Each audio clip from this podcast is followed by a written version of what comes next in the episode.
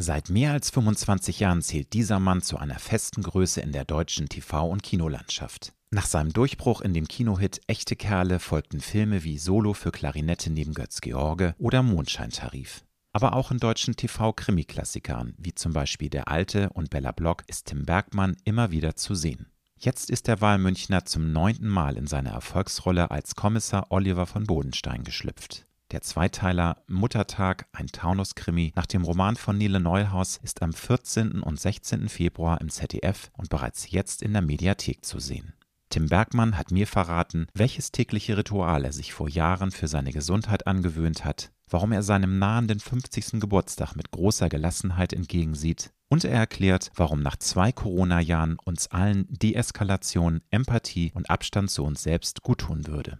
Wenn du wissen möchtest, warum sich Tim bereits als Kind mit dem Thema Tod beschäftigt hat, warum er sich immer wieder ganz bewusst vor Augen führt, dass das Leben von einem Moment auf den anderen vorbei sein kann und wieso ein schlimmer Unfall im Alter von 19 Jahren seinen Blick auf das Leben für immer verändert hat, dann ist diese Episode für dich. Ich wünsche dir gute und inspirierende Unterhaltung mit Tim Bergmann. Du hörst Road to Glory als Journalist mit 20-jähriger Berufserfahrung hat Alexander Nebel hunderte von Interviews mit nationalen und internationalen Stars geführt. Unter der Überschrift Deine persönliche Erfolgsstory spricht er hier in seinem Podcast mit inspirierenden Prominenten über Erfolg, prägende Wendepunkte und Lebensweisheiten. Gute Unterhaltung mit einer neuen Folge von Road to Glory mit Alexander Nebel. Herzlich willkommen, lieber Tim. Hallihallo, ich freue mich.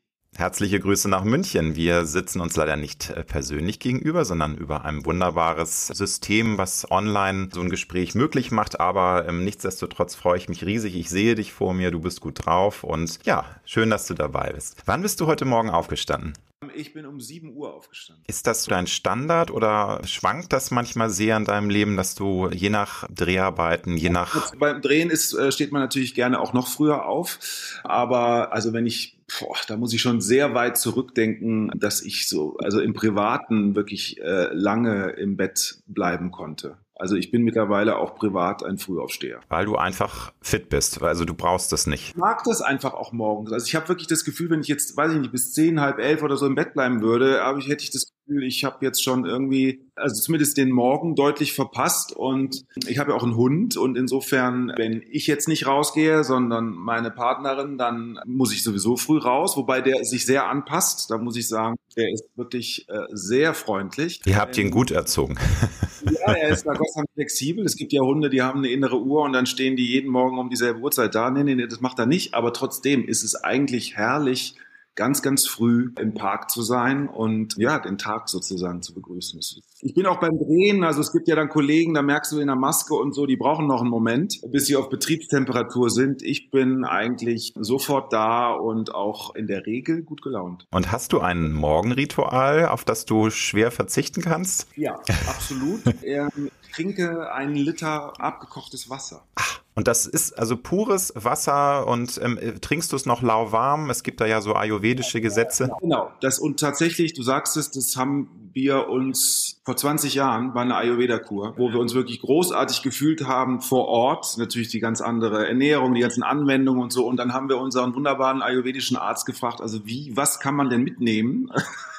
Und dann hat er so wunderbar gesagt, also wenn ihr nur das allein mit dem Wasser, wird es schon anders werden. Und tatsächlich, also sage ich mal eine Handvoll Mal im Jahr passiert es, dass ich das nicht hinkriege mit dem Liter. Und dann merke ich den ganzen Tag, oh oh, das System arbeitet anders und also das ist natürlich ein Ritual und und aber ähm, ich habe auch wirklich das Gefühl, dass das der Körper jetzt auch braucht und großartig. Bin ich ja immer sehr offen für solche Tipps, deswegen hake ich danach dieses Thema, dass das Wasser auch warm sein soll. Also klar, wir die meisten trinken natürlich trinken heißen Kaffee, trinken heißen Tee, aber was ist jetzt das Bessere daran, dass man nur auch ein Liter vor allem, es geht glaube ich darum auch die Zellen, also alles aufzufüllen. Ne? Der Körper ist ja relativ dehydriert, aber Max Magst nochmal erzählen, warum äh, der Lehrer euch gesagt hat, das ist so gut? Was, was ist denn der, der Benefit da? Aus meiner Sicht ist es, also erstmal sozusagen Betriebstemperatur ist für den Körper einfach äh, dann ähm, einfacher zu handeln, als wenn ich jetzt, sage ich mal, aus dem Kühlschrank kaltes Wasser nehmen würde. Und zu heiß, also kann man sie auch gar nicht trinken, weil ich, ich will ja jetzt auch nicht irgendwie anderthalb Stunden da sitzen.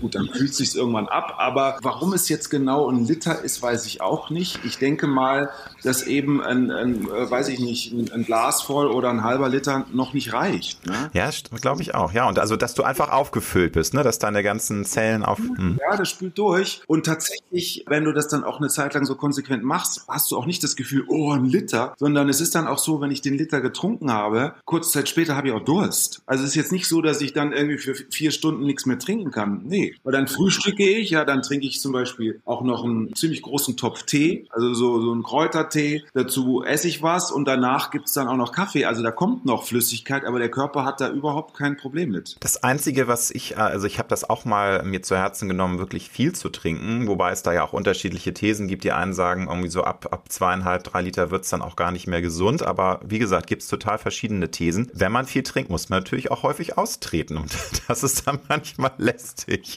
Also vor allen Dingen der Vormittag ist dann erstmal davon auch geprägt. Lieber Tim, du spielst im ZDF-Krimi der Taunus-Krimi Muttertag, ähm, heißt die neue Doppelfolge, die Hauptrolle und das ist bereits der neunte Fall nach Roman von Daniele Neuhaus und wenn ich es richtig recherchiert habe, gibt es noch einen Fall, der noch nicht verfilmt wurde. Nun ist ja diese Reihe ein super Erfolg. Ich habe recherchiert, die letzte Doppelfolge hatte in der letzten Folge den Quoten äh, Jackpot geknackt, irgendwie siebeneinhalb Millionen Zuschauer. Mehr habt ihr vorher nie gehabt. Habt ihr einen Plan B in der Schublade, wenn dann dann der zehnte Fall verfilmt ist, dass man irgendwie mit der Nele zusammenarbeiten kann, dass die euch irgendwelche Drehbücher schreibt? Weil das wäre ja doof aufzuhören.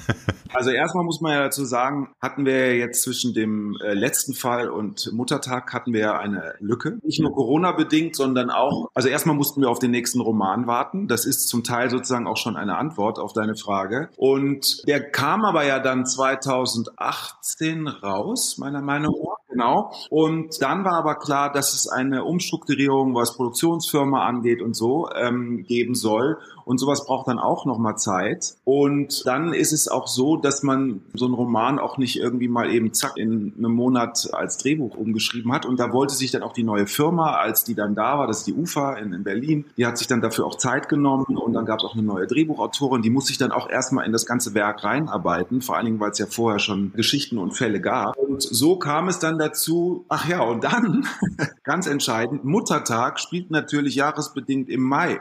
Das heißt, wir hatten auch keine Flexibilität, was die Jahreszeit angeht. Wenn wir das jetzt im Herbst, Winter hätten drehen können, hätten wir auch schon letztes Jahr, also 2020 drehen können.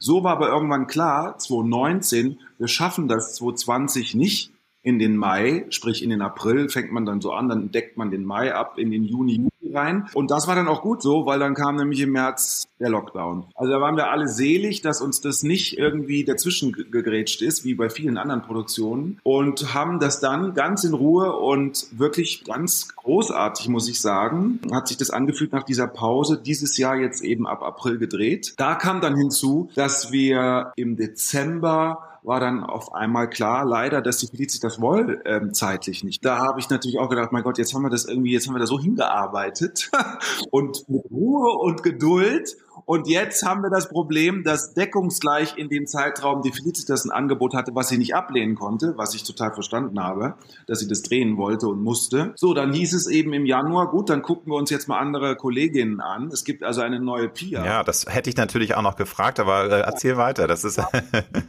Aber es ist so, dass wir natürlich jetzt das Glück haben, dass jetzt gerade im Herbst der nächste Fall rausgekommen ist und ich bin da sozusagen etwas näher an der Quelle. Das wird natürlich nicht der letzte Roman gewesen sein. Jetzt müssen wir halt gucken, wenn, sag ich mal, in einer idealen Welt würde das Timing sogar hinhauen für den elften Fall, je nachdem, wie viel Zeit sich die Nele lässt. Ne? Ja, also sie hat jetzt nicht mehr diesen ganz metronom strikten, alle zwei Jahre, zack, kommt ja der nächste Fall raus. Jetzt bei dem hat sie sich ja auch ein Jahr Zeit gelassen vielleicht auch durch Corona, durch andere Verpflichtungen, aber auch, weil sie einfach sagt, ey, ich mache mich jetzt nicht verrückt, wenn es ein Jahr länger dauert, geht die Welt davon auch nicht unter. Aber natürlich ist immer auch die Überlegung, könnte man zum Beispiel, wenn es einen Moment Leerlauf gibt, könnte man dann ein, ein mit ihr einen Fall gemeinsam entwickeln. Theoretisch ist das natürlich möglich. Ne? Muss man dann einfach sehen. Jetzt geht es natürlich erstmal darum, dass wir den nächsten in Angriff nehmen, worauf ich mich sehr freue. Ich hatte jetzt auch gerade mit ihr Premiere im, im Taunus, also Buchpremiere und das, das war wirklich, äh, also zum einen war es einfach mal wieder schön live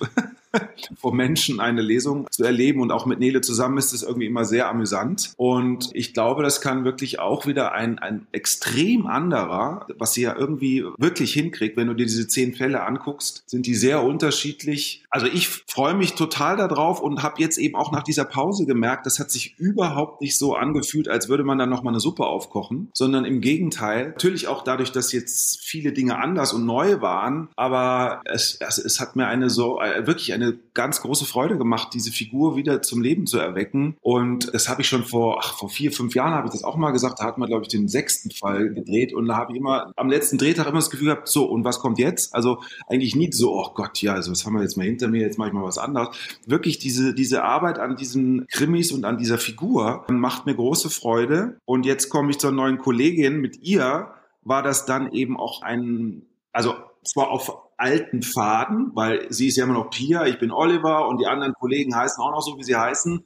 Aber es war dadurch natürlich auch was ganz, ganz Neues und hat wirklich ganz großartig funktioniert. Da kann ich nur sagen, Glück gehabt. Du bist in, als, in deiner Rolle als der Oliver von Bodenstein in dem neuen Fall nach einem Sabbatical zurück. Und ich wollte dich fragen, wenn ich so schaue, was du gedreht hast in den letzten Jahren und war durch Corona so ein bisschen, ähm, ein bisschen Ruhe eingekehrt. Du hast teilweise bis zu sieben Filme im Jahr gedreht. Also man könnte annehmen, dass du ein Workaholic bist. Wenn Wikipedia nicht spinnt, und wir wissen ja, Wikipedia spinnt manchmal, hast du allein 2015 sieben Produktionen gehabt. Tatsächlich gibt es auch in den letzten Jahren, gab es auch mal Jahre, die dann voller waren. Aber diese, diese Zeit, wo man wirklich das Gefühl schon fast hatte, man kommt von einem Film ins, in nächsten, das war sehr stark in den 90ern. Und wenn wir jetzt nochmal kurz zur Ayurveda-Kur zurückgehen, also mein ayurvedischer Arzt hat mir auch mal gesagt, you don't have an energy problem. Ne? Also ich habe wirklich, ich habe wirklich Energie. Also, Ach, beneidenswert. Also wir, wir haben ja jetzt auch gerade eine Miniserie gedreht fürs ZDF, ne, seit, also wir haben an, Oktober angefangen, aber dann auch mit Proben und so, also nach den Sommerferien ab September ging das bis jetzt gerade bis Freitag, dann haben wir das abgeschlossen. Das ist dann ja auch ein, ein, langer Weg. Dann werden wir im Januar, Februar noch nach Thailand fliegen, um dann da auch noch was zu drehen dafür. Und wenn, also ich merke immer bei der Arbeit und selbst wenn ich dann jeden Tag dran bin, was ja meistens nicht ist, habe ich wirklich, ich habe ich komme ganz selten an einen Punkt, wo ich das Gefühl habe, so, boah, jetzt kann ich nicht mehr. Auf einem Projekt sofort, du bist ja von jetzt auf gleich, bist du ja, äh, ich sag dann immer, bin ich Hausmann, ja, zu Hause und, und mach die alltäglichsten Dinge. Und die Zeit ist ja dann auch mehrere Wochen, manchmal auch ein paar Monate. Also da ist genug Zeit, den Abstand immer zu haben. Äh, also nee, Sabbatical äh, brauche ich nicht. Du giltst als einer der attraktivsten TV-Ermittler im deutschen Fernsehen. Ich weiß, du guckst jetzt schon, denkst, oh, jetzt geht der Mist wieder los. Aber lass mich dich das fragen. Ist das für dich schmeichelnd? Freust du dich da still drüber oder geht's dir ehrlich gesagt eher auf, auf den Senkel und sagst, Leute, ähm, ne, ist ja alles schön, aber auch die Eigenwahrnehmung ist manchmal anders. Wie siehst du das? Also die Eigenwahrnehmung ist natürlich eine ganz andere. Also das ist nicht der Gedanke, den ich jeden Morgen habe, wenn ich den Spiegel gucke im Bad. Also gar nicht. Aber natürlich, ich erinnere mich dann immer gerne an eine sehr mir wichtige Schauspiellehrerin an der Otto Falkenberg Schule. Da war ich ja Anfang der 90er und die hat mir damals gesagt, als ich dann genommen war, ne, da musst du ja durch drei Runden, ne, also bis 600, 700, 800 Leute je nach Jahr, äh, dann hast du irgendwie drei Runden zu überstehen und am Ende sind es zehn. Und die hat mir damals, als ich es geschafft habe und dann auch schon einen Moment an der Schule war, irgendwann auch mal gesagt, Tim, nur damit du es weißt, das wird dir auch begegnen. Also zum einen, wenn du jetzt, sage ich mal, vor fünf Jahren gekommen wärst, wärst du sehr wahrscheinlich nicht genommen worden. Weil es gibt eben, und das ist zum Teil immer noch so, es gibt, sage ich mal, wenn, wenn man äußerlich irgendwie einer bestimmten, weiß ich nicht, Interpretation zuordnet, dann wird dir ab einem gewissen Level von Aussehen, ich weiß gar nicht, wie ich es formulieren soll, also dann wird dir ein bisschen das Talent abgesprochen. Und das ist natürlich ein Irrsinn. So, ne? Weil also Talent hat nichts mit Aussehen zu tun. Wenn du mit einem, sag ich mal, einigermaßen gelungenen Aussehen dich darauf ausruhst, dann fliegt dir dein Aussehen um die Ohren. Oder wenn du sozusagen nur dich darum kümmerst, also wenn du, wenn du nur so, also wenn du so ein Wirkungsschauspieler bist, ne, und glaubst, also wenn ich jetzt so und so gucke oder mein Gesicht nett in die Kamera halte, dann war's das und dann lasse ich ein paar Sätze aus dem Mund fallen, dann fliegt dir genau dieses Klischee um die Ohren und dann trifft's auch zu, so wie, wie es Klischees ja berechtigterweise gibt.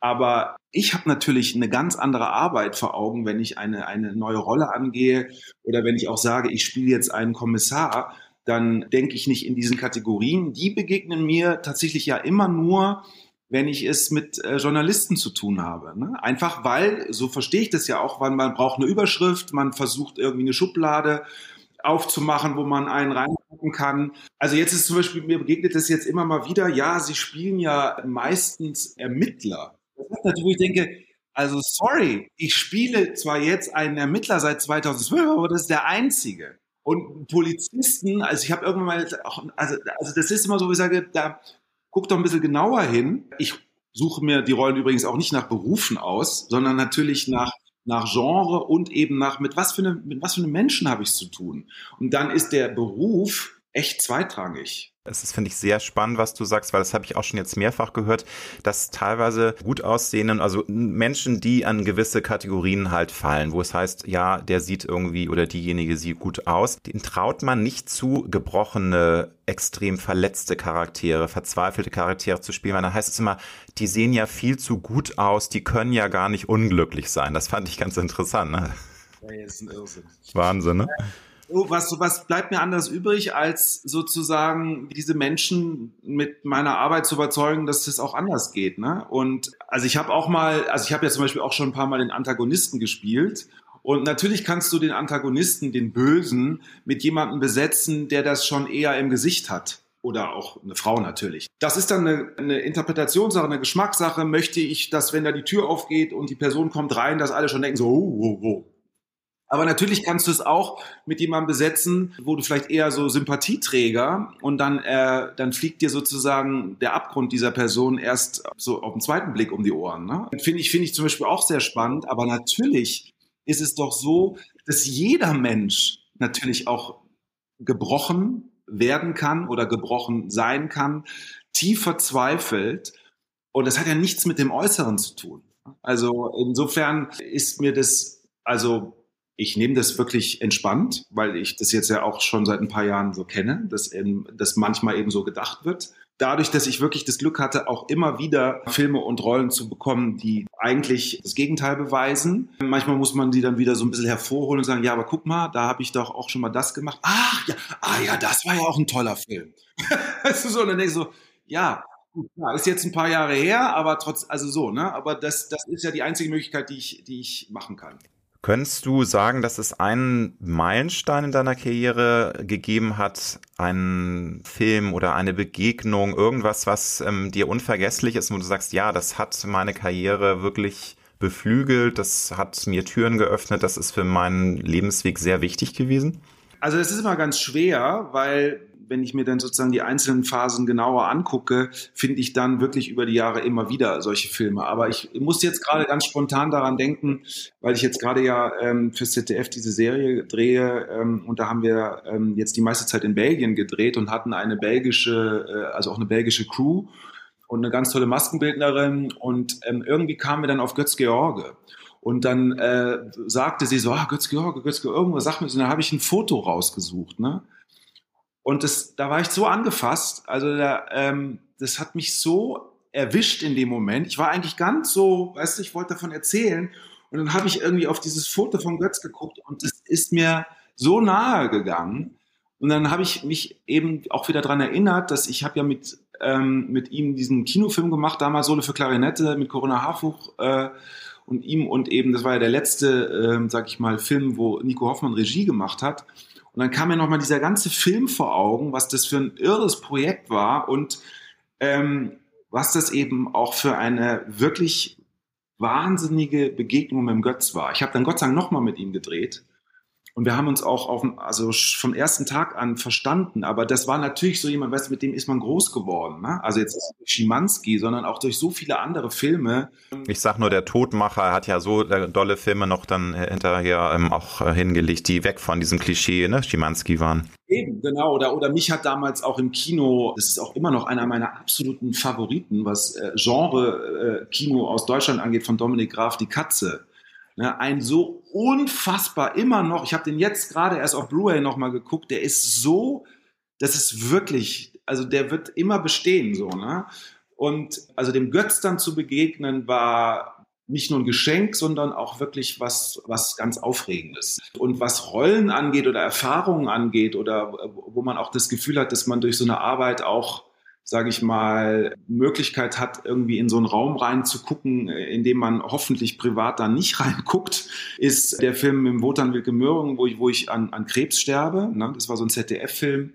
Das war auch allein vom Thema her eine wirklich außergewöhnliche Arbeit und eben, was ich gerade sagte, das hat mir so einen Einblick verschafft zum Thema auch äh, Krankheit, Sterben, war ich extrem dankbar für so. Ne? Aber ich könnte jetzt aber auch, mache ich jetzt nicht, soll ein anderer machen, aber ich könnte natürlich jetzt auch Filme aufführen, die nicht gelungen sind, die mir aber trotzdem wichtig sind. Was ja ganz, äh, ich, hab, ich glaube, ich habe ja über 100 Filme gemacht und das ist ja völlig klar, dass da auch viel Käse dabei ist. Du hast äh, gesagt, dass dich die Dreharbeiten zu dem Film, wo du einen Krebskranken spielst, ich habe jetzt leider nicht den Titel des Films im Kopf, ähm, aber das war so ein Beispiel von, man aus einem Film, der hieß kein Spiel, also es ist sozusagen kein Spiel mehr, so hieß er, und dann nachher hieß er ein riskantes Spiel.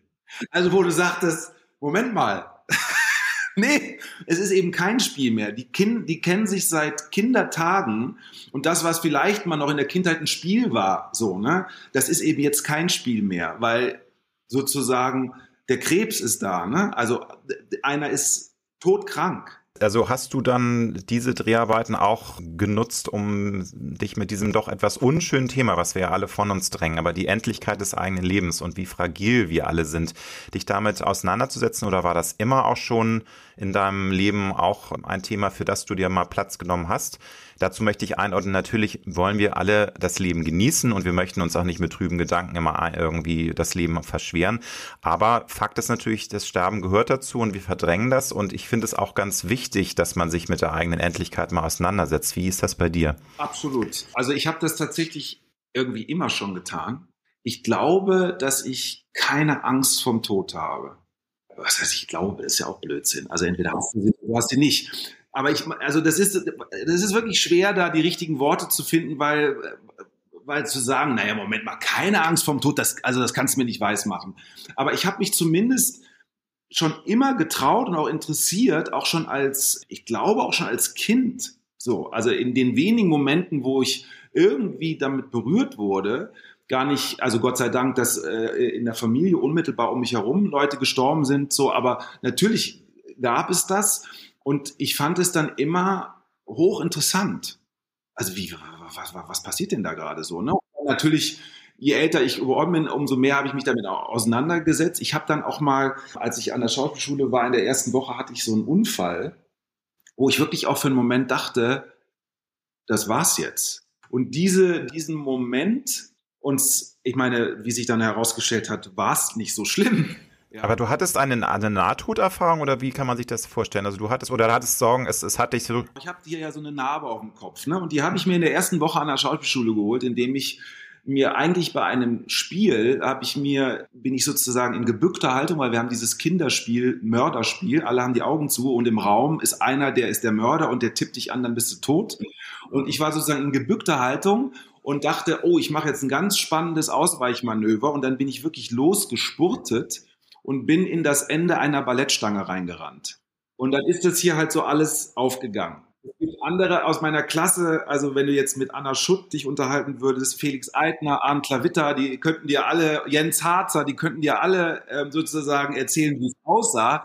Jens zum Beispiel ist rausgerannt, der ist, der ist sofort weggerannt, weil das war dann Schlachtplatte, ne? Das hat natürlich geblutet, die Sau. Und ich hatte halt für einen Moment das Gefühl, weil du fasst ja dann dahin und ähm, wie dann ein, ein, ein Sanitäter unten im Hof von der Schule nachher sagte, ja, 15 Zentimeter Schwartenriss, also 15 Zentimeter, da dachte ich halt irgendwie, wie soll uns alles gehen? Aber als ich da, ich habe mich hingelegt und dachte tatsächlich, dass mein Schädel auf ist. Weil das hat sich alles so krass angefühlt und, und dann dachte ich, wenn der Schädel auf ist, also wenn der Schädel auf ist, dann war's das doch. Und dann habe ich zumindest bis dann die Sanitäter da waren, weil die sind dann so routiniert mit mir umgegangen, dass ich dachte, naja, also so, es kann jetzt gerade nicht um Leben und Tod gehen. Aber für einen Moment habe ich, also erst wurde ich natürlich panisch, habe mich dagegen gewehrt und, und ganz verzweifelt. Aber irgendwann habe ich in dem, in, in, in dem aber auch dann ähm, angefangen, eine Ruhe zu bekommen und im Sinne von, naja, aber genau so ist Leben. Ne? Also du gehst über die Straße und das Auto überfährt dich, was du nicht gesehen hast, und dann liegst du einen Moment da und hast, das, hast noch den Moment, wo du es realisierst, und dann war's das. Und dieses Gefühl, wie nah das eigentlich beieinander ist ne, und wie schnell das auch vorbei sein kann, hat mich dann nicht panischer gemacht, sondern ich bin dann eigentlich immer ruhiger geworden. Und das fand ich schon, also es ist noch längst keine Nahtoderfahrung, aber zumindest mal erlebt, dass man in so ein, in so ein Zeitfenster kommt von, ich weiß jetzt nicht gerade, wie schlimm es um mich steht, aber wenn es das gewesen ist, dann, ja, okay, ja gut. Ja, nur weil ich jetzt irgendwie 21 bin, heißt es ja nicht, dass, ja, da kann mein Leben auch vorbei sein im nächsten. Und dann eben der Bogen zu, zu äh, äh, dem Film in Wotan. Da war halt das, ähm, das Tolle, dass die Rolle sich erst sehr dagegen wehrt. Ja, der, der, der geht halt dann eben, weil er auch irgendwie ähm, Anfang 40 ist, geht er halt in dieses, aber warum ich? Und äh, der wird wütend, so, was man ja auch verstehen kann. Und kommt dann aber in die Phase, wo er es akzeptiert und dann haben wir auch ganz am Schluss des Films nur noch die Tage gedreht, wo, wo, wir, wo ich im Krankenhaus bin. Und die aller, allerletzte Szene war tatsächlich die, wo ich sterbe. Und diese drei, ich glaube, es waren drei oder vier Drehtage, nur im Krankenhaus, mit Szenen draußen im, im, im Park, wo ich dann meinem besten Freund eben Wotan sage, hör mal, ich werde es nicht schaffen.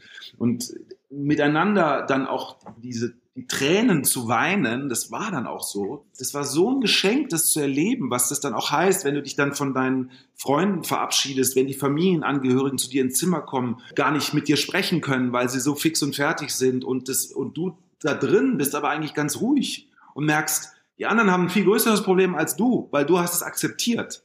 Das war eine so äh, großartige Erfahrung. Also, und ich merke auch, wenn ich natürlich, wenn jetzt Menschen sterben, die, die, man, die man mag, dann, dann ist es äh, was Trauriges, dieses das Loslassen. Aber ich sag mal, an sich gehört der Tod genauso dazu wie die Geburt. Und ich bin auch jemand, der an das Lebenskontinuum glaubt. Also insofern der Körper, den verlassen wir auf jeden Fall. Ne? Weil das habe ich dann wieder, haben wir noch nicht drüber gesprochen, ich habe dann Rechtsmediziner gespielt jetzt ein paar Mal, bei der Verfilmung von Michael Zockers Büchern. Und da war ich bei mehreren Sektionen dabei. Und wenn du da erlebst, wie mit dem menschlichen Körper sozusagen also gearbeitet wird, um rauszukriegen, woran ist die Person gestorben, also wenn da irgendwie das Gesicht runtergestülpt wird und der Schädel aufgesägt wird und alle Organe rausgenommen werden.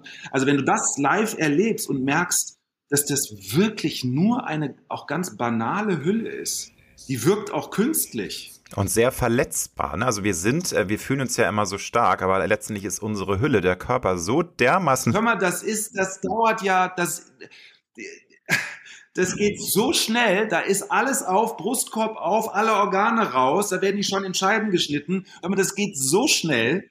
Und natürlich ist es auch super krass, aber was sofort mich beeindruckt hat, weil da lag ein Mensch, der hatte die Augen natürlich offen, also insofern konntest du in diese Augen gucken und der Mensch war aber nicht anwesend, natürlich nicht. Also die Seele war nicht anwesend. Also das, was dann anscheinend doch den Menschen ausmacht, war ganz lang passé und nicht da und dann ist es wirklich nur ein Körper. Hm, die Hülle, die sterbliche Hülle. Ja, spannend. Das ist das Aufregende und das Großartige an dem Beruf, dass du da dir Sachen anguckst und auch eben dann doch auch erleben kannst, wo du als, sag ich mal, Privater, also der private Tim Bergmann wäre nie in eine Sektion gegangen. Niemals.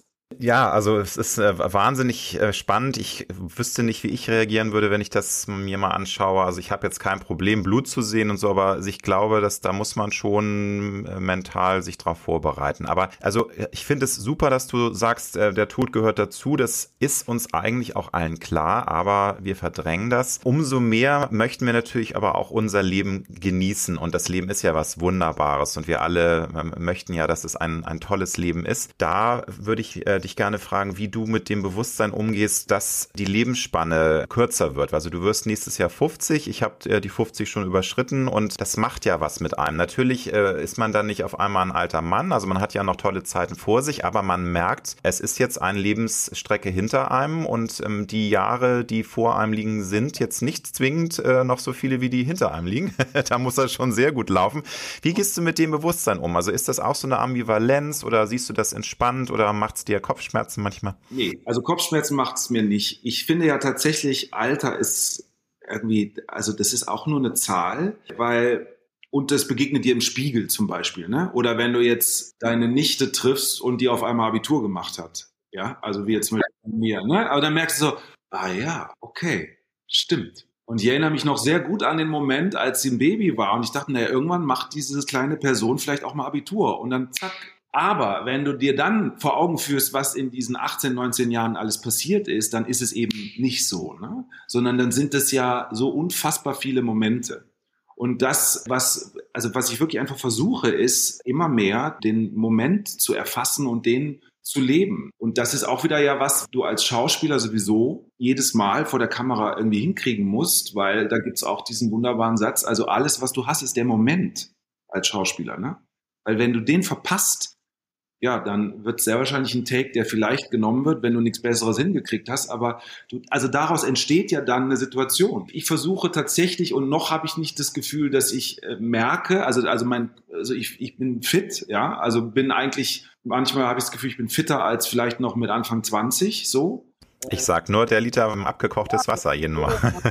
Also ich habe mit Anfang 20 noch nicht so viel Yoga gemacht, wie ich es jetzt mache und so. Also aber klar, natürlich äh, ist es, so wie du sagst, völlig richtig. Wenn man 50 wird, hat man nicht mehr irgendwie die Hälfte noch vor sich. Aber auch das ist ja, da sind wir wieder bei dem, was wir gerade gesagt haben, das kann ja auch schon in einem Monat vorbei sein. Also was weiß denn ich? Also insofern nützt es doch gar nichts, mir darüber den Kopf zu zerbrechen. Ich habe nicht das Gefühl, dass ich ein Problem damit habe, dass die Zahl, sage ich mal, irgendwie eher in die, in die Richtung geht oder in die, je nachdem. Jetzt werde ich halt 50. Also ja, so what? Das, also wir, wir haben mal einen älteren, sehr guten Bekannten von uns, oder haben wir am Tisch gesessen, da waren zwei wesentlich ältere Menschen mit am Tisch und dann haben wir gefragt, also was für einem Alter würdest du deinem Ich geben? Und dann hat dieser Mann, der war da schon 80, aber innerhalb von einer halben Sekunde gesagt, ich bin zehn. Und dann haben wir gesagt, zehn? Dein Ich ist zehn? Und dann sagte er, ja, ich bin immer noch dieser kleine, verängstigte Junge. Und dann waren wir so völlig geflasht, so, ne, weil ich dachte jetzt erstmal sagt dieser 80-jährige Mann, ich weiß gar nicht, was du meinst. Also, wie alt ist dein Ich? Und also ich habe schon das Gefühl, dass, also ich bin nicht mehr 10, aber ich bin auch nicht 50. Also wirklich nicht. Sondern ich bin 50 auf dem Papier und ja, dann eher jetzt wäre ich grauer, äh, wenn ich in den Spiegel gucke. Aber ansonsten ist es für mich keine, es ist ja auch so spannend, du, wenn du auch dein Spielalter angibst, dann sagst du ja auch nicht, ich kann nur noch 50-Jährige spielen, sondern da wird dann auch je nach Aussehen, das beurteilen dann Redakteure und, und Caster nochmal anders. Aber da hast du ja eigentlich auch so eine, echt so eine Range von Anfang 40-Jährigen können die auch noch locker spielen. Dann färben wir mal die Haare, dann kann ich, also, weißt du, so und also insofern, das ist sowas so relativ, ne? spätestens in unserem Beruf. Absolut. Aber wie, wie alt, äh, also wie ist denn dein so dein, dein empfundenes, also dein Ich-Alter, so was, was wird's? Im Moment habe ich damals gesagt, ich bin immer noch Anfang 20 und das hatte was damit zu tun, weil diese Art sozusagen irgendwie in das Leben so reinzuschauen, ja, in, in diesen Raum, das tue ich eigentlich immer noch so. Ich habe dann aber natürlich nochmal drüber nachgedacht und ich weiß aber schon auch, sage ich mal, die Baustellen, die ich mir schon angeguckt habe und wo ich mit Anfang 20 mir das noch nicht angeguckt habe. Insofern glaube ich, bin ich jetzt vielleicht eher so Ende 20. Gutes Alter. Planst du denn eine äh, Feier? Also ähm, du hast ja, glaube ich, im März nächsten Jahres Geburtstag und ist leider momentan wieder das Thema Corona am Eskalieren, neue Variante etc. pp. Eine never-ending Story, fürchterlich. Aber äh, ist da was äh, im Petto oder vielleicht im Sommer oder bist du eher ein Mensch, der das ähm, nicht so groß feiern wird, dieses runde Jubiläum? Ich habe das natürlich, eigentlich hatte ich schon vor den 40. Weil, also man muss dazu sagen, ich bin nie so der riesige Geburtstagsfeierer gewesen. Nicht, weil ich mit dem Tag ein Problem habe, sondern einfach, ich weiß auch nicht. Also ähm, zum Beispiel mein 18. Geburtstag, das war dann eine Überraschungsparty, die andere für mich irgendwie organisiert haben. Ich glaube, mein 30. war auch so eine weil ich das selber nicht irgendwie hingekriegt habe. Ja, der 50. Also wir haben, wir sind hier in München, bin mit äh, zwei, drei Leuten befreundet, wir werden alle 50. Wir haben dann schon mal gesagt, dann lass uns doch ein gemeinsames Fest machen, wo man eben auch irgendwie ganz unterschiedliche Leute einlädt und dann macht man einfach ein großes Fest. So, ich muss es sehen. Also tatsächlich, das ist Anfang März, mitten unter der Woche. Da muss man mal gucken. Also ich glaube, an dem Tag selber wird das eher in überschaubarer Runde. Aber klar, ich werde es nicht. Also ignorieren werde ich den Tag sowieso nicht. Ich finde ja auch zu zweiten Geburtstagsfeiern wunderbar. Also habe ich auch schon ganz wunderbare Geburtstage erlebt. Aber klar, ich, also meine Eltern leben ja auch noch und, und äh, ich habe einen Bruder und Schwiegereltern und so und auch ein paar enge Freunde. Also ich glaube schon, dass die vielleicht auch irgendwie sich sehr freuen würden, den Tag mit mir zusammen zu feiern. Insofern, ja, schauen wir mal. Irgendwas werde ich da auf jeden Fall machen. Mach's bitte unbedingt. Also ich habe meinen 50. Äh, auf Ibiza gefeiert, habe ein Schiff gemietet und das war einer der schönsten Tage meines Lebens. Ich glaube auch, wenn ich, ich muss mir mal in den Arsch treten, dass man es mal halt richtig feiert. Und dann wird man eben auch merken, ja, siehste, es, man muss auch Feste feiern. Also das ist auch wichtig. Ne? Also man kann auch nicht immer nur sagen, ja, ach komm, weil so ein rauschendes Fest ist dann auch was ganz Großartiges. Deine Mama lebt ja noch. Wie ist das Thema Muttertag bei euch? Ist das weiterhin eine Tradition, dass du ihr einen großen Blumenstrauß schickst und Pralinen oder sonst was, ein schönes Geschenk? Oder ist das nicht so Thema? Weil ich frage das, weil es bei mir und meiner Mama nicht Thema ist. Meine Mutter freut sich riesig über Blumen. Sie sagt aber, nee, dieses auf Zwang, einen Blumenstrauß zum Muttertag schenken, finden sie total bescheuert und freut sich auch gar nicht drüber. Wie ist es bei dir? Also ich würde lügen, wenn ich behaupten würde, dass ich auch Muttertage völlig verpasst habe. Ich erinnere mich dran, wenn wir dann auch mal am Muttertag irgendwie angerufen haben, dann hat meine Mutter mal gesagt, ja, und wie sieht es am Vatertag aus? Also, ich meine, euer Vater ist auch da, also nur weil ich die Mutter bin und so, also so wurde das auch schon mal immer relativiert. Ich bin tatsächlich da, also so richtig wieder was kapiert, wann der Muttertag immer ist im Mai, also immer an diesem Sonntag, an diesem bestimmten, das ist mir jetzt nochmal bewusst geworden durch den Roman. Also wenn du mich vor drei Jahren gefragt hättest, wann ist denn immer im Mai Muttertag, hätte ich gesagt, ja, irgendwie Anfang des Monats. Ich habe einige Menschen in meinem Umkreis, die da ganz ritualisiert und die das ganz toll finden und wo die Mütter sich auch freuen. Aber wie gesagt, wenn das ein Ritual ist zwischen Mutter und Kindern, dann ist das ja wunderbar. Aber dazu ist es tatsächlich in unserer Familie nie gekommen. Welche Ängste hast du? Also was für Ängste kommen in dir hin und wieder mal so hoch, wenn du mal nicht gut drauf bist? Was glaube ich, wenn ich dich so sehe und erlebe, nicht so oft vorkommt, aber wenn es mal vorkommt, was, was macht dir Angst? Was tatsächlich etwas ist, und da kann man sich auch mit anderen Kollegen, vielleicht hast du es ja auch schon getan, und darüber unterhalten, die auch, sage ich mal, eher in der glücklichen Lage sind, dass sie das Gefühl haben, sie, sie haben irgendwie immer gearbeitet. Aber trotzdem bringt natürlich, weil ich bin ja sofort Freelancer gewesen, ich bin der Einzige aus meiner Klasse damals gewesen, der nicht fest ans Theater gegangen ist. Also insofern habe ich von Anfang an eigentlich immer in diesem unbekannten Raum mich begeben. Ja, mal gucken, was in einem Jahr ist. Und natürlich führt das auch immer wieder oder hat es dazu geführt, dass dich, sag ich mal, so Existenzängste einholen. Wo du sagst, ja gut, das hat jetzt die letzten 15 Jahre wunderbar funktioniert und dadurch hat man dann auch so einen gewissen, weißt du, man hat dann, man hat sein Leben aufgebaut. Ich meine, in München ist es auch nicht besonders billig zu leben. Wie schnell kann dir das um die Ohren fliegen, dieses ganze Modell? Und das hat natürlich dann auch was mit einer Prägung zu tun. Also wir, wir sind ja eigentlich alle auch irgendwie noch Nachkriegskinder sage ich mal, ja. Und also dieses, ja, also dass man auch was auf dem Konto hat, am besten ein Haus baut oder eine Wohnung und so und diese ganzen Sachen, wenn man, sage ich mal, da diese Dinge nicht so erfüllt, sondern dann auch noch einen Beruf ausübt, wo du sagst, ich kann dir nicht sagen, was in fünf Jahren ist, keine Ahnung. Also es müsste natürlich schon einiges schiefgehen, dass das auf einmal wirklich komplett anders läuft. Aber who knows? Ich kann da mittlerweile wirklich auch besser umgehen, weil ich sage, nützt ja nichts, weil Vielleicht hat mir ja jetzt dann 50 Jahre Leben gezeigt, dass ich irgendwie damit umgehen kann. Also, dass ich ausgestattet bin mit Möglichkeiten, damit dann umzugehen und nicht daran zu zerbrechen. Das ist ja das, was, wo die Angst herkommt. Nicht, dass dann irgendwie weniger Euro auf dem Konto sind. Das auch. Aber viel größer ist ja die Angst, ja oh Gott, aber vielleicht falle ich dann irgendwie ins Bodenlose. Und da bin ich mittlerweile dann noch in der Lage zu sehen, ey, also zum einen bin ich nicht alleine auf der Welt. Und du hast eben auch viele Talente. Also allein wenn es jetzt mit der TV- und Filmkarriere nicht mehr so weitergeht. Du hast eine tolle Stimme, du kannst ja auch Sprecherjobs machen, du kannst Synchronisation etc. Das sind ja auch viele Möglichkeiten, die du hast. Ach, ne? also genau, und, und äh, so wie ich ja jetzt auch mit den Dingen umgehe, die passieren, müsste ich das dann genauso tun und da, aber das ist dann das nächste, was man auch erstmal lernen muss, dass so wie man ist, dass es genügt.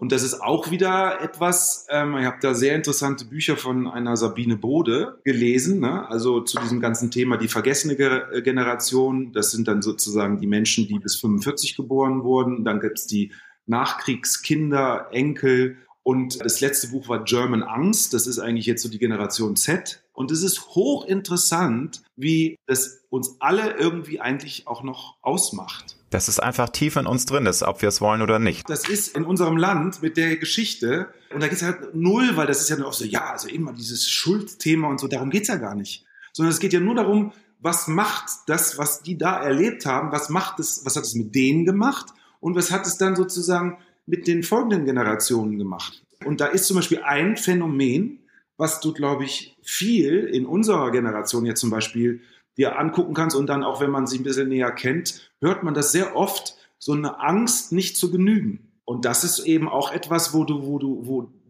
eigentlich dann dein Leben dir äh, hoffentlich genug präsentiert mit den Dingen, die du schaffst und die du erschaffst und die dir passieren, wo du sagst, ja, Moment, also so da ist schon eine Menge da. So, es ist gut so, wie du bist. Das ist absolut richtig. Leider ist es in der heutigen digitalen Ära halt schwer, ähm, auch mal innezuhalten und zu sagen, Mensch, ich kann doch zufrieden sein mit dem, was ich erreicht habe. Ich bin gut so, wie ich bin. Aber wir werden ja permanent durch die Medien, durch Social Media bombardiert mit äh, irgendwie perfekten Beispielen, was für ein grandioses, glamouröses, äh, sexy Leben man führen kann. Und da, glaube ich, gehen gerade junge Menschen ganz schön in die Grätsche, dass sie zugeballert werden und eben auch merken, ich bin überhaupt nicht genug. Ich bin zu klein, zu dick, zu hässlich, zu unerfolgreich.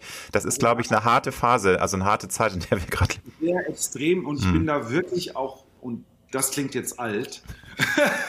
wir sind beide alte weiße Männer, Tim.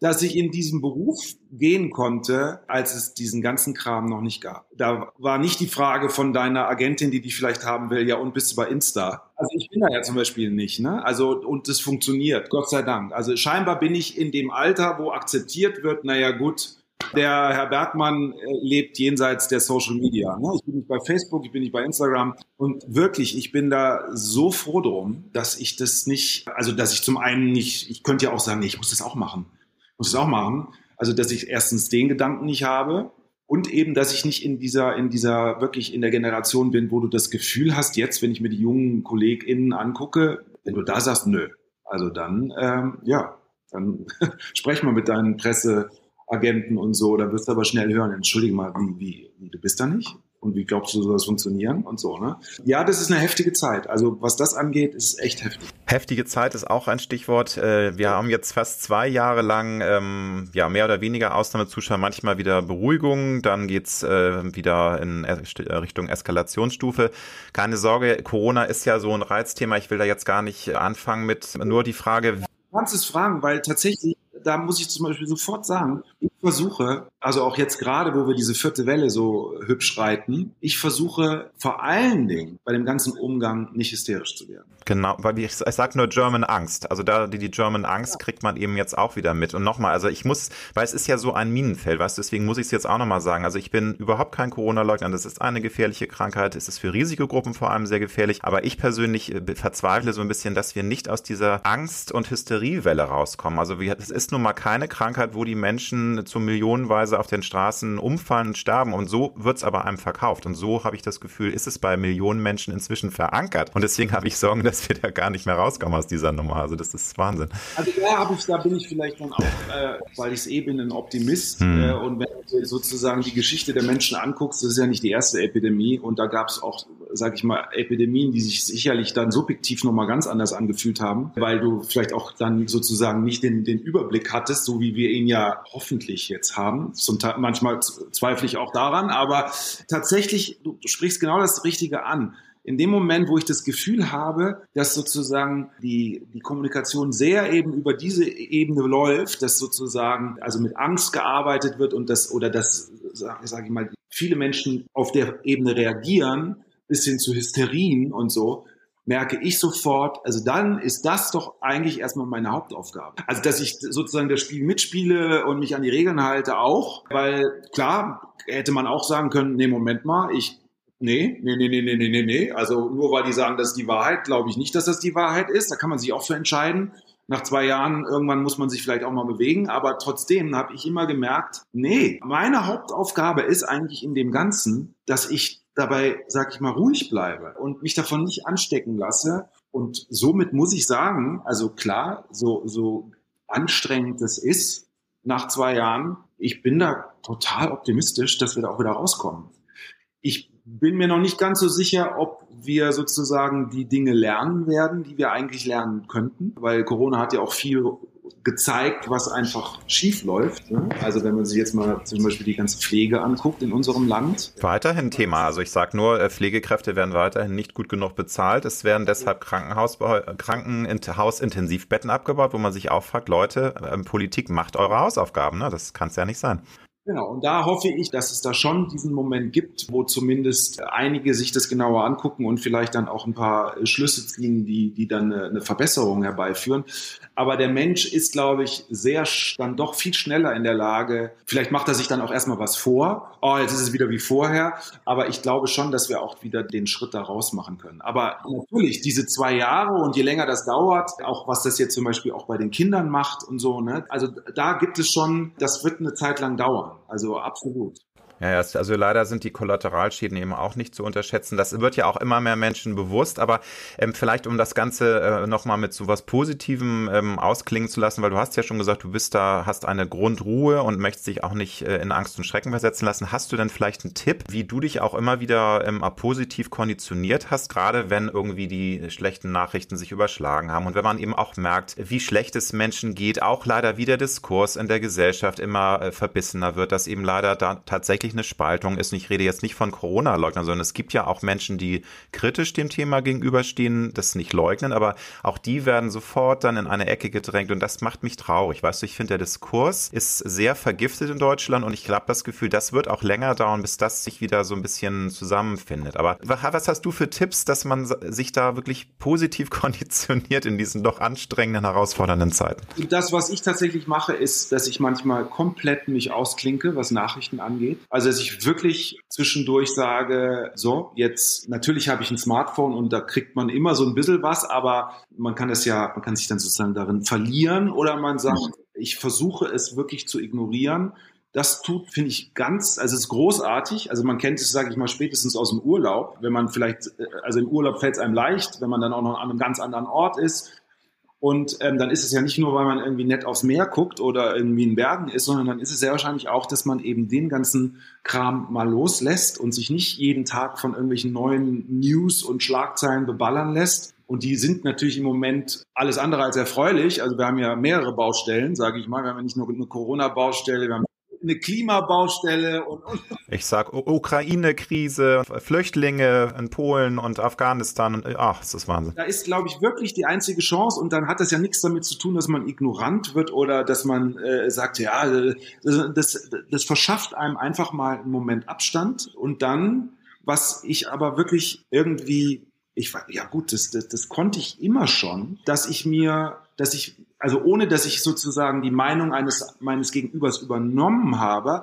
aber ich habe, glaube ich, immer schon eine Möglichkeit gehabt, nachzuvollziehen, warum die Person so und so denkt. Das hat vielleicht auch was damit zu tun, dass ich schon immer Schauspieler werden wollte, weil wenn ich das als Schauspieler nicht könnte, dann könnte ich ja auch nicht irgendwie, sag ich mal, Leute spielen, die politisch eine andere Auffassung haben, die Mörder sind, die einfach Arschlöcher sind, ja, das musst du ja, das musst du ja auch mit dem Verständnis und der Offenheit dich diesem, diesem hochkomplexen Charakter annähern zu wollen und zu können, das, das, das muss man ja hinkriegen. Und insofern, und deshalb habe ich immer auch in Diskussionen, selbst wenn ich erstmal dagegen diskutiere und sage, ja, aber bist du, also entschuldige mal, aber wenn, also es kommt dann immer der Punkt, dass ich irgendwann sage, Ah ja, ja, Moment, okay, ah, ja, jetzt verstehe ich, wie du, ah, ach so, du argumentierst komplett aus dem und dem und dem. Ja, das verstehe ich dann natürlich.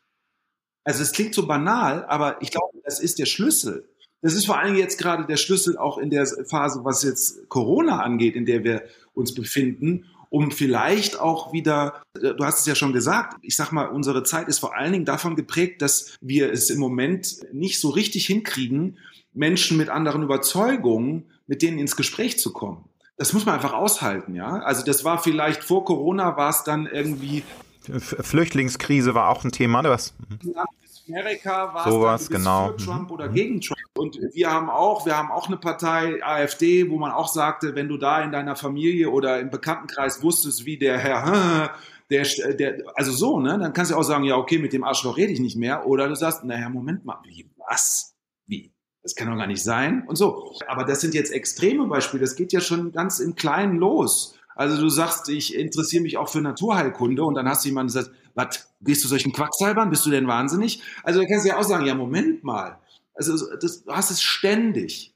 In jedem Augenblick. Du hast auch in der Partnerschaft, man ist sich auch nicht immer einer Meinung. Aber am Ende des Tages müssen wir äh, immer wieder versuchen, auch den Abstand von uns selbst hinzukriegen, weil, also nur weil, es ist ja meine subjektive Wahrheit. Das heißt ja gar nichts. Und deshalb also ich meine, das hört sich jetzt immer so an, als würde ich so buddhistisch durchs Leben gehen. Also ich kann auch aggressiv werden und reg mich auf. Und äh, so, ja.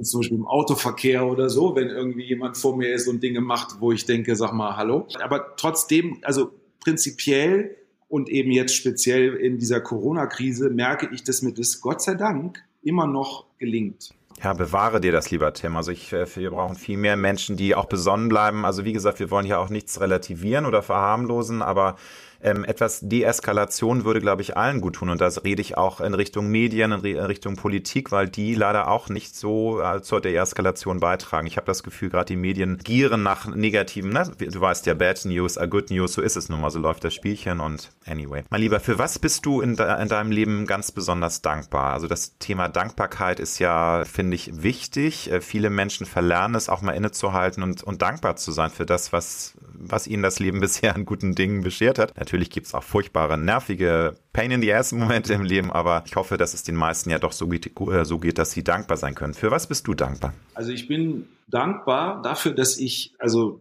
sage ich mal, das, was ich durch meine Eltern sozusagen auf dem Weg mitbekommen habe, dass mir das wirklich die Möglichkeit gegeben hat, also zum einen meine Träume, meine Ziele zu verwirklichen und zum anderen auch dass ich es schaffe, immer wieder neue Räume mir zu äh, erschließen. Also ich habe nicht das Gefühl, dass ich irgendwie auf so einem festgefahrenen Weg bin. Bin ich natürlich, mit Abstand gesehen, habe ich ja nur den einen Weg.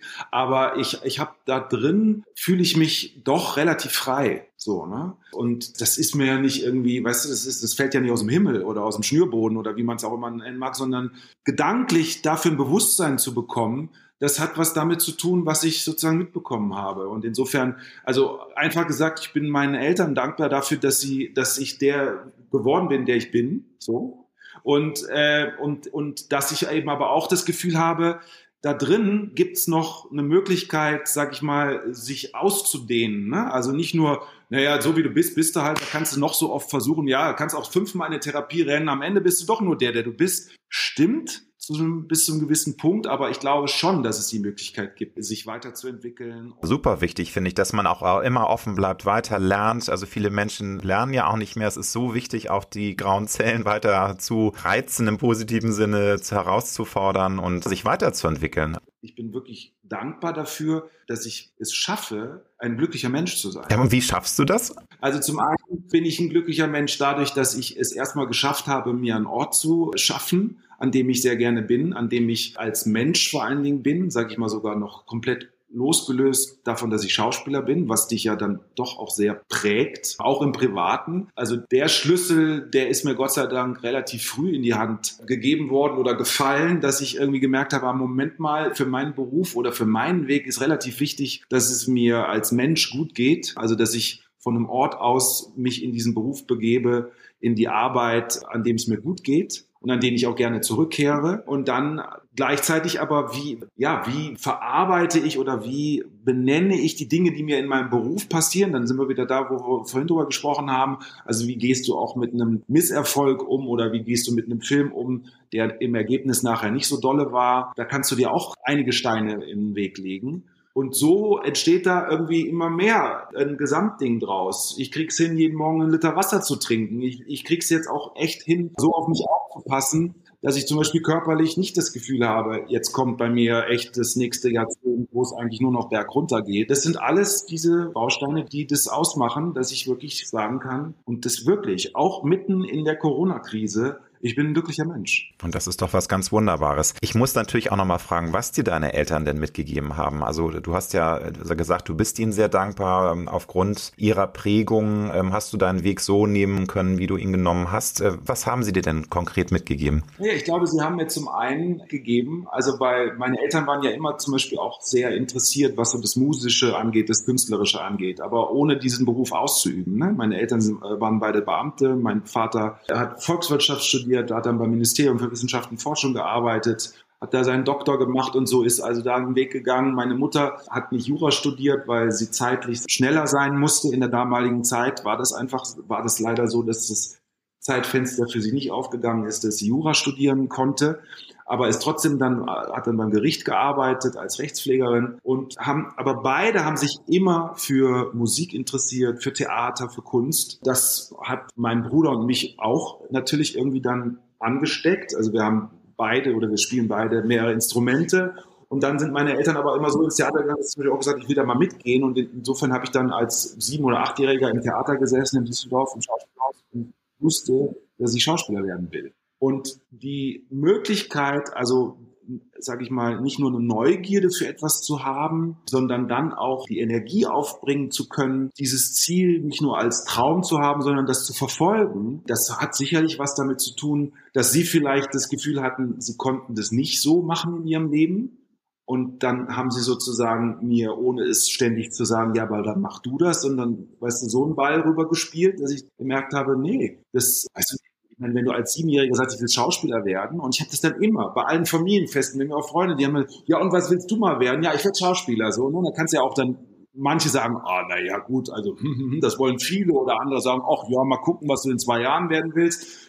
Und da aber wirklich dran festzuhalten, dran zu glauben, das hat natürlich was damit zu tun, dass es entweder das Gegenteil war von dem, was meine Eltern von sich aus mitgebracht haben, aber dadurch ist es bei mir sozusagen zum Tragen gekommen. So, ne? Also insofern, das ist so hochkomplex. Ich will es eigentlich auch gar nicht analysieren, aber ja, also ich, äh, auch wenn, weißt du, es gibt ja auch Punkte, die ich mir angeschaut habe in meinem Leben, wo ich weiß, die haben sich meine Eltern nie angeschaut. Und dann hat das doch auch was mit meinen Eltern zu tun. Und ich bin ihnen eigentlich dankbar dafür, dass dann schon in der nächsten Generation nach ihnen es dann einen gibt, der es irgendwie, äh, ja, in Anführungsstrichen geschafft hat, sich das anzugucken. Von was hättest du in deinem Leben gerne mehr? Und hast dir das auch vorgenommen? Oder arbeitest daran, dass du von diesem Ding oder Dingen mehr in dein Leben reinkommen lässt, also dass die mehr stattfinden? Das hört sich jetzt vielleicht gar nicht danach an, weil es passt nicht zu dem, was ich viel jetzt anders gesagt habe, aber ich hätte mehr Geduld gerne. Das kann sich schon in ganz Kleinen zeigen. Also wenn ich zum Beispiel eine Schlange vor mir habe,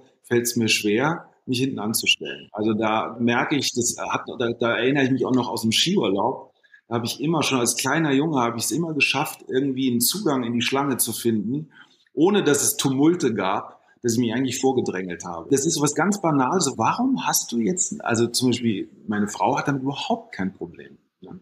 Und die würde dann sagen, warum hast du denn jetzt wirklich ein Problem, dich einfach hinten anzustellen?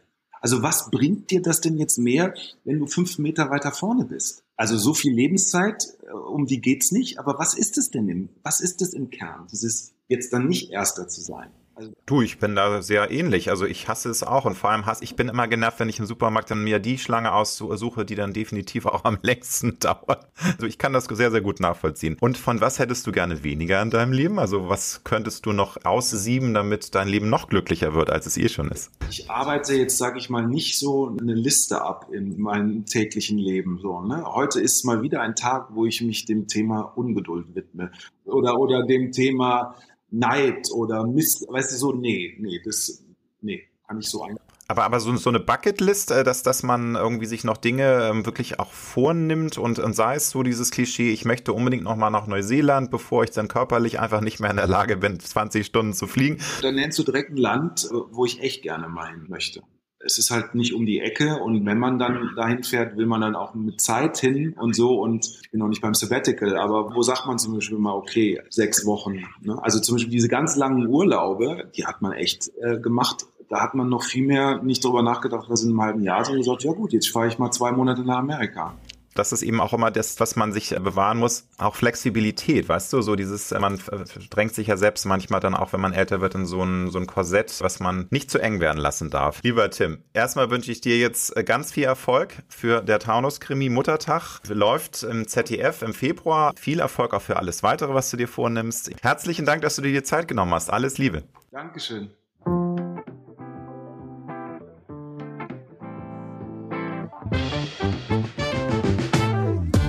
Das war Road to Glory. Wir hoffen sehr, dass es dir gefallen hat. Wenn du auch zukünftig keine Folge verpassen möchtest, dann abonniere jetzt diesen Podcast.